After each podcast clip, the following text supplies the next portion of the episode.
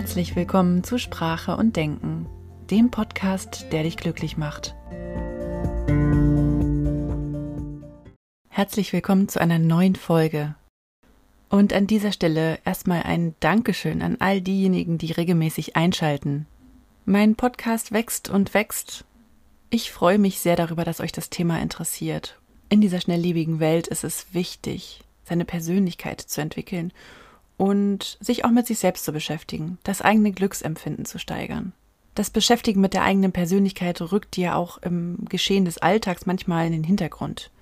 Dann ist da wenig Zeit oder irgendwas anderes kommt dazwischen oder irgendwas anderes ist wichtiger. Und auch ich muss meinen inneren Schweinehund regelmäßig überwinden. dazu mich mit mir selbst auseinanderzusetzen. Ich merke das richtig, wenn ich eine Weile lang nichts gemacht habe für mich, dass ich völlig unter Strom bin, dass ich meine Gedanken überhaupt nicht mehr sortieren kann, dass sich alles nur noch kreist und dass in meinem Kopf ein totales Chaos herrscht. Dann bin ich angespannt und stehe vielleicht sogar völlig neben mir. Vielleicht kennst du das ja auch. Wenn ich dann allerdings einige dieser Glückstipps befolge, die ich dir ja schon in diesem Podcast an die Hand gegeben habe, dann geht es mir deutlich besser. Und auch ich muss mich regelmäßig daran erinnern, mir Gutes zu tun damit es erst gar nicht so weit kommt, dass ich mich im Trubel des Alltags selbst verliere oder neben mir stehe. Es gab eine Zeit, ich glaube, das muss so kurz vor meiner letzten Trennung gewesen sein. Das, ja, das war auch im Winter und ähm, ja, es war alles eh relativ düster, würde ich damit sagen, zu der Zeit.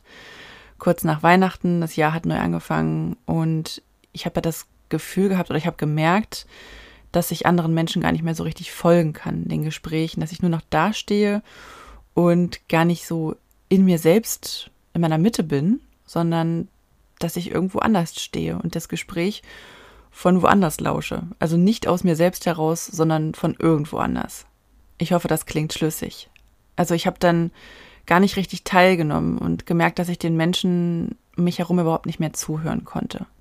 Ich war dann nur noch eine Hülle meiner selbst und habe mich völlig verloren. Wenn mir Menschen irgendwas erzählt haben, dann habe ich nicht richtig zugehört oder ich konnte mir die Dinge überhaupt nicht merken.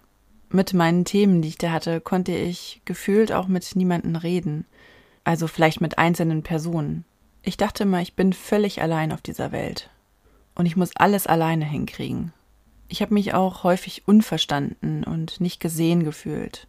Letztendlich ist aber das, was aus dieser schlimmen Phase entstanden ist, das Beste, was mir in meinem Leben passieren konnte. Also dieses Tief, was ich da hatte, hat mich zu dem Menschen gemacht, der ich jetzt bin.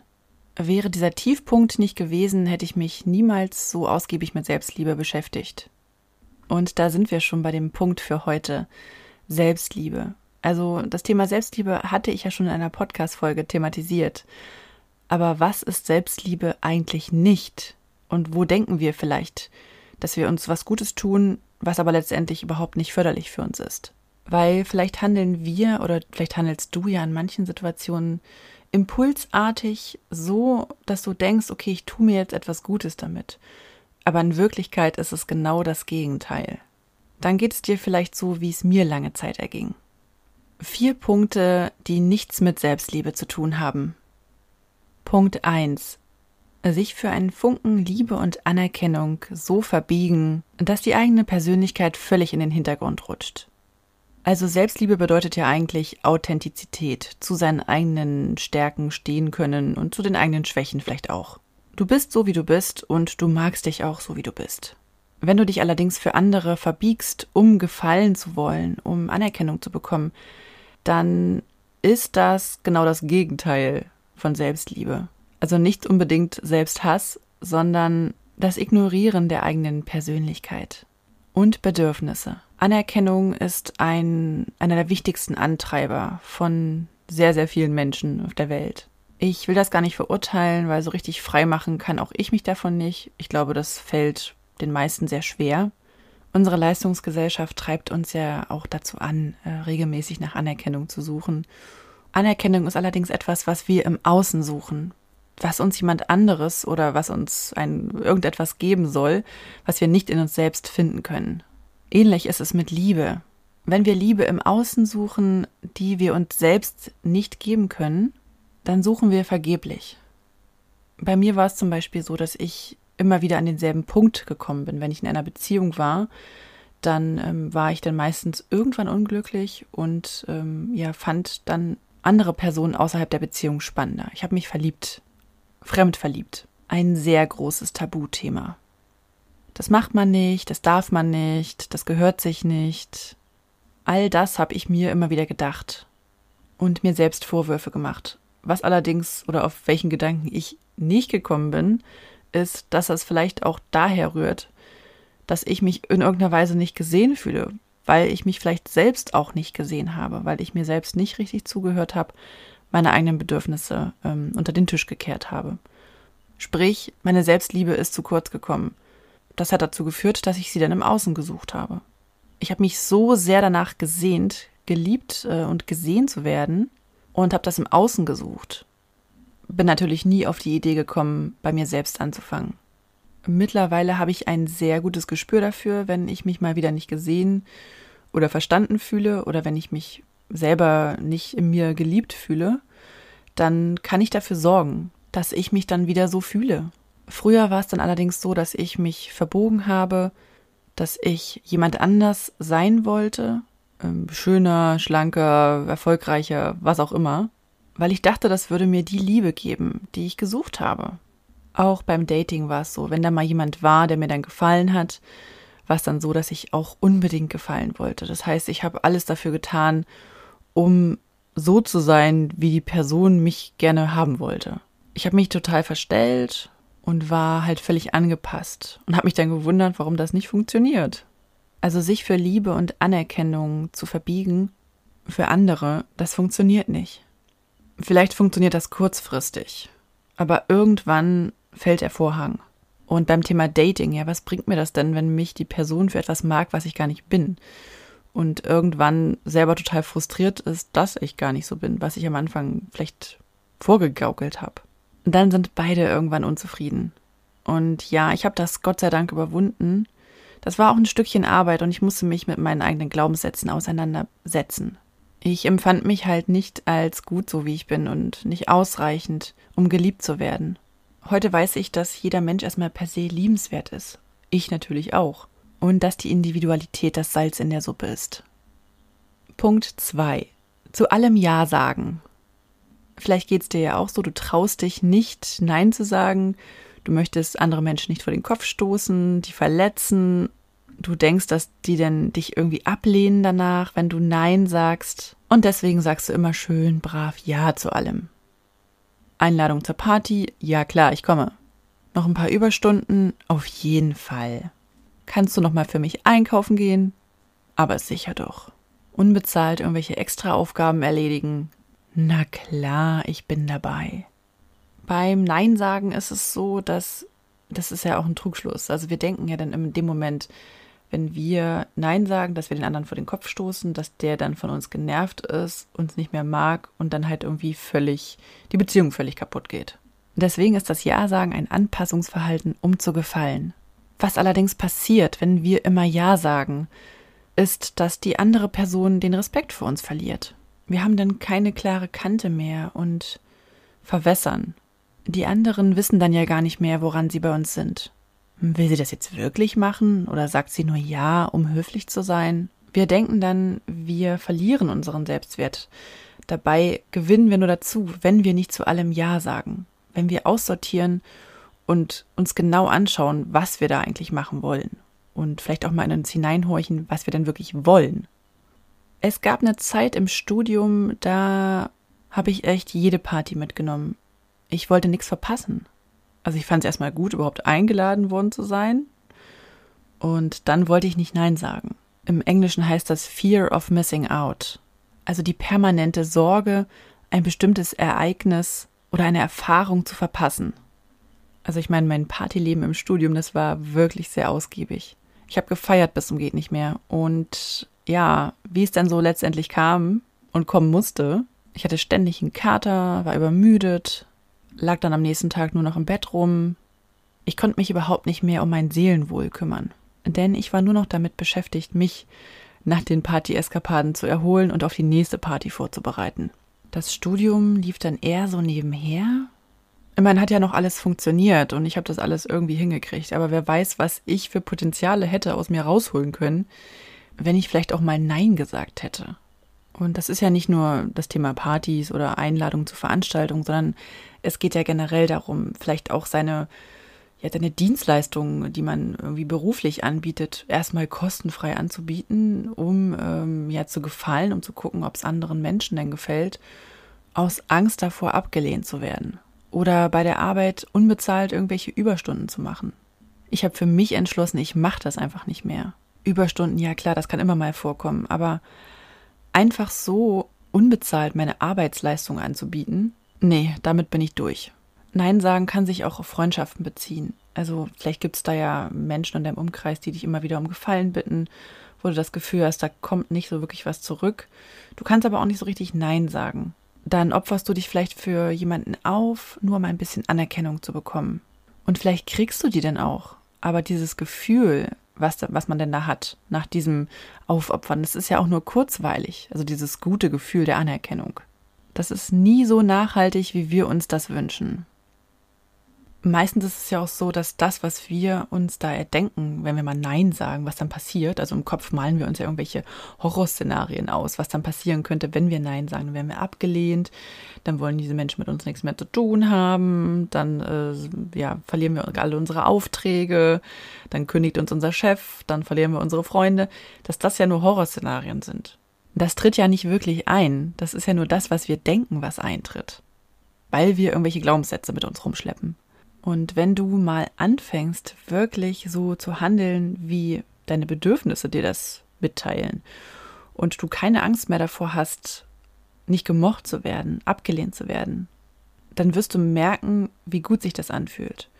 Und man kann ja auch auf verschiedene Arten Nein sagen. Man muss es ja nicht auf die Art und Weise tun, dass andere sich verletzt fühlen, sondern man kann ja immer noch wertschätzend dabei bleiben. Nein sagen heißt ja nicht, anderen ihren Wert abzusprechen, sondern den eigenen Wert zu schützen und somit vielleicht sogar zu steigern. Durch das Nein sagen zeigen wir, dass wir eine Wahl haben und dass wir keine Angst vor Konsequenzen haben. Das ist echtes Selbstbewusstsein. Punkt 3. Immer gut drauf sein, immer lächeln, immer lachen, immer das Happy Sonnenscheinchen sein, keine Probleme zu haben, alles läuft super. Und das rührt auch so ein bisschen aus der heilen Instagram-Welt, wo Menschen sich nur zeigen, wenn es ihnen gut geht. Und das letztendlich auch nur für Anerkennung. Das kann sich aber auch im echten Leben dann darin äußern, dass du vielleicht dich nicht traust, zu deinen Schwächen zu stehen oder zu deinen echten Gefühlen. Dass du vielleicht einen Glaubenssatz hast, dass ähm, ja negative Gefühle in Anführungsstrichen, dass die schlecht sind und nicht gern gesehen sind, dass andere Menschen die nicht haben wollen dass die vielleicht nur deine Schokoladenseite haben wollen. Und wenn du nur oft genug positiv bist, dann wirst du die Anerkennung schon bekommen, nach der du so lange suchst. Die Fassade einer heilen Plastikwelt, einer super happy Sonnenscheinwelt, ist etwas, das andere Menschen vielleicht kurzweilig beeindruckt. Es gibt natürlich auch Influencer, die damit sehr, sehr erfolgreich sind, wenn wir uns jetzt mal auf Social Media konzentrieren. Was ist dann allerdings, wenn das Fitnessmodel mal kein Fitness macht und vielleicht mal ein paar Kilo zunimmt? Was ist, wenn die super heile Familie plötzlich mal Probleme hat? Was ist, wenn das Vorzeigepärchen sich mal trennt? Dann würde ja diese Identität, die da geschaffen wurde, in ihren Grundfesten erschüttert werden. Also was ich sagen will, ist, der Nachteil, der sich daraus ergibt, dass man regelrecht eine Fassade aufrechterhält, ist, dass andere Menschen ja auch immer wieder eine gewisse Erwartungshaltung an einen stellen, dass man immer perfekt ist. Und wenn man es dann nicht mehr ist, dann, ja, das ist dann scheiße. Das heißt also, wenn du immer gut drauf bist und immer lachst und immer Sonnenschein bist, dann erwarten die Menschen irgendwann auch von dir, dass du das immer bist. Und wenn du es dann mal nicht bist, erfüllst du nicht mehr die Erwartungen der anderen. Das heißt, es passiert also genau das, wovor du dich am meisten gefürchtet hast. Weswegen du ja diese Fassade aufrechterhältst. Einem Influencer kann das schon mal gern die Karriere kosten. Stell dir vor, so ein angesagtes Fitnessmodel nimmt plötzlich zu und entscheidet sich dazu, dieses Leben zu verlassen. weil es vielleicht nicht mehr das Leben ist, was er oder sie sich wünscht. Kann ja mal passieren. Dann wenden sich Fans vielleicht auch ab. Was immer hilfreich ist, ist, zu den eigenen Schwächen zu stehen und einen Teil seiner Persönlichkeit zu zeigen. Also warum man vielleicht gerade mit gewissen Themen struggelt. Nicht jeder kann immer perfekt sein. Und nicht jedes Fitnessmodel kann immer 24-7 Sport machen. Nicht jeder Coach ist immer super motiviert. Genauso wie nicht jeder Arzt immer gesund ist oder sich gesund ernährt und ständig Sport macht. Nicht jeder Yogi ist immer in seiner Mitte. Und nicht jeder Therapeut weiß immer und zu jedem Zeitpunkt, was in ihr oder ihm vorgeht. Menschen erwarten nicht von uns, dass wir immer perfekt sind. Es sei denn, wir suggerieren ihnen, dass wir immer perfekt sind. Und wenn wir es dann mal nicht sind, ja, dann fällt die Fassade. Diese sogenannte Toxic Positivity rührt ja meistens daher, dass Menschen Angst davor haben, sich mit ihren eigenen Themen auseinanderzusetzen. Wer ständig Positive Vibes Only predigt, der will sich mit irgendwas nicht auseinandersetzen. Der will irgendetwas nicht sehen. Bei sich selbst oder bei anderen. Es gibt keinen Menschen auf der Welt, der nur positiv sein kann. Und die Authentizität, das Stehen dazu, zu diesem Gefühl, dass wir auch manchmal vielleicht nicht perfekt sind, das macht uns zu echten Menschen. Ich kannte da mal eine Person, die hatte unglaubliche Angst davor, dass andere Menschen über sie sprechen, dass sie sich, also dass sie über sie lästern oder allgemein einfach nur über sie reden. Sie hat versucht, das auf Teufel komm raus zu unterbinden. Also wenn sie mitbekommen hat, dass andere über sie reden, dann ist sie sofort ins Gespräch gegangen und hat gesagt, ich möchte nicht, dass du über mich redest. Bitte sprich mit mir persönlich, wenn du ein Problem hast. Oder wenn dir irgendwas an mir auffällt, was dir nicht gefällt. Also die hat das unglaublich gestresst, wenn andere Leute irgendwie über sie geredet haben und sie das mitbekommen hat. Was dann aber passiert ist, ist, dass die Menschen noch mehr über sie geredet haben, weil sie mit diesem Thema so verbissen war und da irgendwas erzwingen wollte, was man nicht erzwingen kann. Du kannst die Gedanken anderer Menschen nicht kontrollieren. Das geht nun mal nicht. Hätte sie vielleicht von vornherein gesagt, ähm, ja, ich bin ein Mensch, ich bin aus mir heraus erstmal irgendwie so ein bisschen unsicher. Ich mache mir viele Gedanken darüber, was andere über mich denken und sagen. Ich bin schnell verunsichert und es bereitet mir schlaflose Nächte, wenn ich nicht weiß, ob ich gut bin, so wie ich bin. Ich glaube, dann wäre das nicht so gekommen, dass andere Menschen dann noch mehr über sie gesprochen hätten. Auf diese Art und Weise nimmt man den anderen den Wind aus den Segeln. Du zeigst dann, dass du dir deiner Schwächen bewusst bist. Und es gibt für andere nicht mehr den Grund, irgendwie schlecht über dich zu denken oder zu reden. Klar erfordert das irgendwie Mut und Selbstvertrauen, aber das zahlt sich auf jeden Fall aus. So viel kann ich sagen. Zu seinen Schwächen zu stehen, ist ja keine Schwäche, sondern eine Stärke.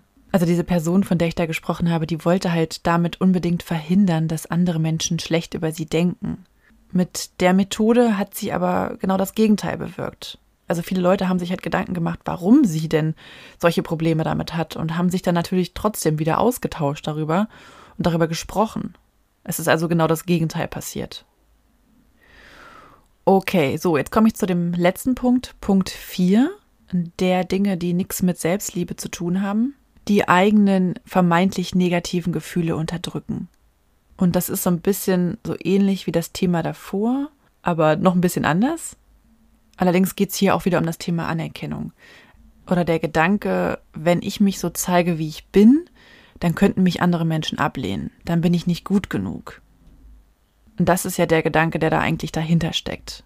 Der wird auch befeuert durch Glaubenssätze wie zum Beispiel Trauer ist Schwäche oder Wut ist Schwäche und Schwäche ist schlecht und ähm, man muss immer stark sein, um gemocht zu werden also tatsächlich alles Glaubenssätze.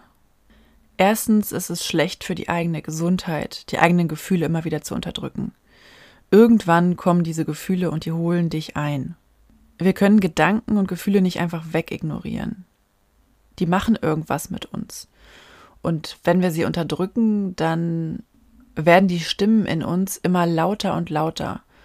Oder das äußert sich auf anderem Wege, indem wir dann vielleicht krank werden oder ja, psychische Symptome entwickeln.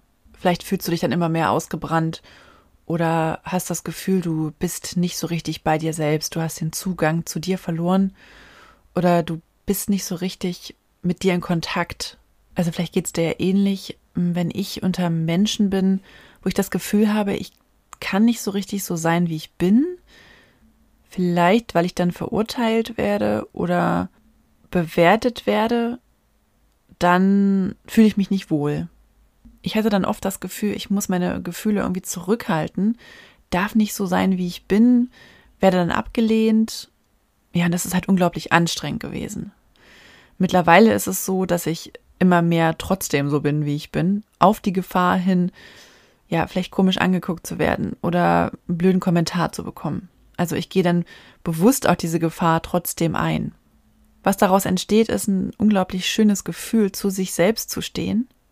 Und das ist letztendlich Selbstliebe.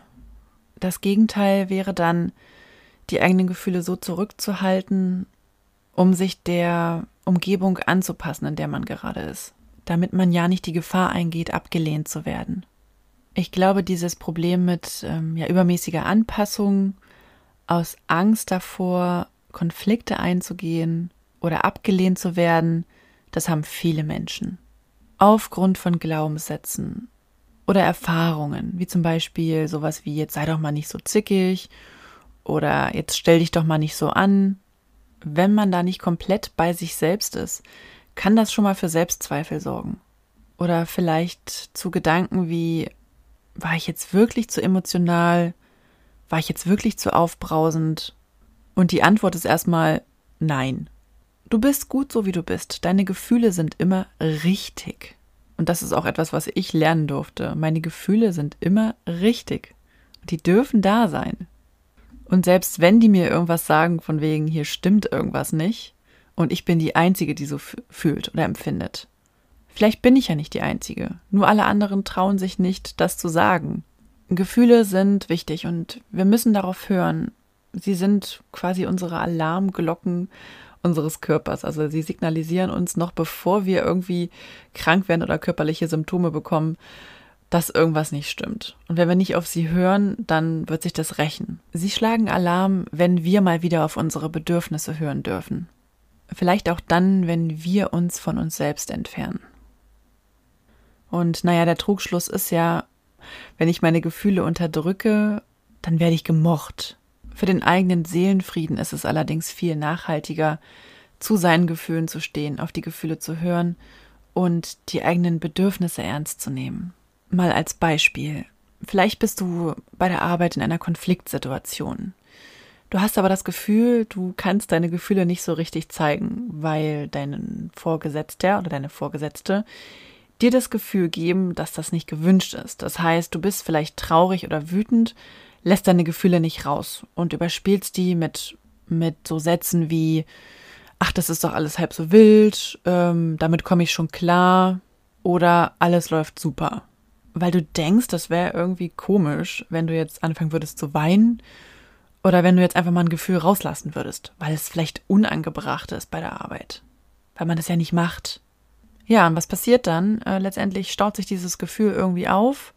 Das wird ja nicht kanalisiert, sondern das staut sich in dir auf.